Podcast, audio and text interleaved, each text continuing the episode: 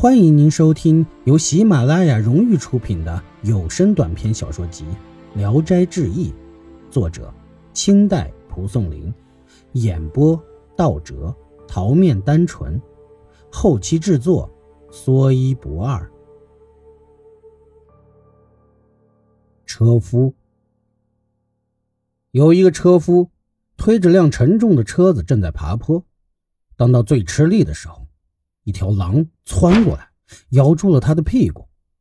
车夫想放下车子，又担心翻车毁了货物，把自己也压在下面，只好忍住疼继续推车。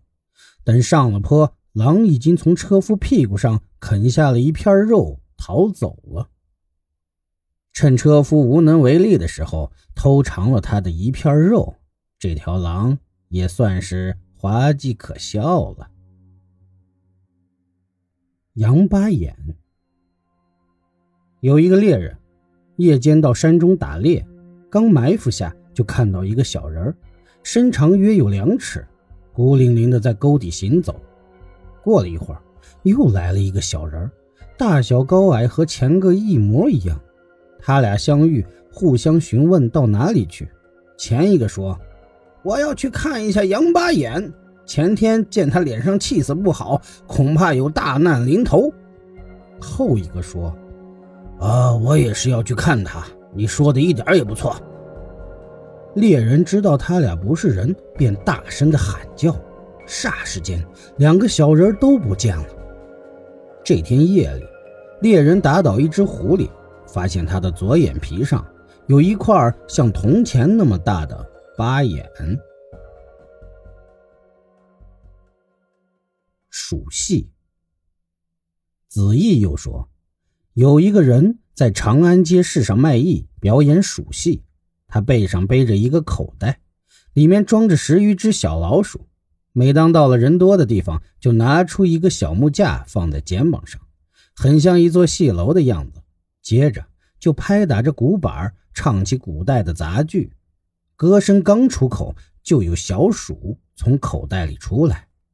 蒙着假面具，披挂着小戏装，从卖艺人的背后登上戏楼，像人一样站立着舞蹈，而且表演的男女悲欢之情和卖艺人唱的戏文的情节是完全吻合的。长青僧，山东长青地方有位道业高深、品行纯洁的老僧，八十多岁了还很健康。一天。他突然跌倒起不来了，寺里的僧人跑过去抢救，一看已经圆寂了，而他并不知道自己已死，灵魂飘然而去，到了河南地界。河南有个旧官宦世家的子弟，这天率领十几个骑马的侍从，驾着猎鹰打兔子，忽然那马受惊狂奔不止，公子从马上掉下来就摔死了。这时老僧的灵魂。恰好与公子的尸体相遇，疏忽而合，公子竟然渐渐苏醒过来。奴仆们围着他问询，他睁开眼说：“怎么来到这里？”众人扶着他回了家。公子一进门，擦粉描眉的姬妾们纷纷聚集过来看望慰问他。他大惊说：“我是僧人，怎么来到这里？”家人以为太荒唐了。都扯着他的耳朵恳切开导，促使他醒悟。他也不自我辩解，只是闭着眼不再说话。给他粗米饭才吃，凡是酒肉却拒绝。夜里他独自睡觉，不和妻妾在一起。几天后，他突然想稍微走动一下，家人们都很高兴。出了房门后，他刚刚站定，就有几个仆人来到，拿着钱粮账册，纷纷请他审理收支情况。公子推脱，因为有病倦怠，全都拒绝办理，唯独问道：“山东的长清县知道在哪里吗？”仆人们都回答说：“知道。”公子说：“我烦闷无聊，要去那里游览一下，快备办行装。”众人说他病才痊愈，不应出远门，但他不听，第二天就出门上路了。到了长清，他见当地的风光景物犹如昨天一样。不用烦劳问路，竟然到了佛寺。那老僧的好几个弟子见贵客来到，都非常恭敬地前来拜见。公子就问道：“原来的老僧到哪里去了？”他们回答说：“我们的师傅前些时候已经去世了。”公子又问老僧的墓地，众僧引导着他前去，看了看那三尺孤坟，荒草还没长满，僧人们都不知这位公子是什么意思。不久，公子备马要走，嘱咐说：“你们的师傅是个恪尽戒律的僧人，他遗留下的手迹应当谨慎地守护好，不要使他受到损害。”众僧很恭敬地答应了，公子这才离去。回到家后，他木然呆坐，一点儿也不过问家务。过了几个月，公子出门自己走去，直到长青旧寺，他对弟子们说。我就是你们的师傅。众僧怀疑他说的荒唐，相视而笑。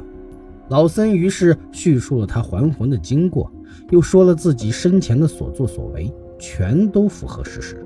众僧这才信以为真，让他睡在原来的床上，仍像过去那样侍奉他。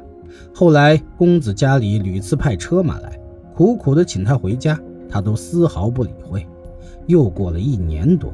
公子的夫人派管家来到长青寺院，赠送了很多东西，凡是金银绸缎，他一概不要，只收下一件布袍而已。公子的朋友中有人到了长青，去寺院拜访他，见他黯然处之，心智坚定，虽年仅三十多岁，却总说他八十多年所经历的事情。意史是说，人死了，则魂就散了。而常青僧的魂行千里而不散，是因为他修持到了性定境界的缘故。我对于这位老僧并不奇怪他会再生，而是奇怪他再生后进入一个奢靡纷繁的富贵之乡，但是能够摒弃人欲而逃离尘世。有些人眼前偶尔见到美人财富，都会不愿意死去，何况是这个？老僧呢？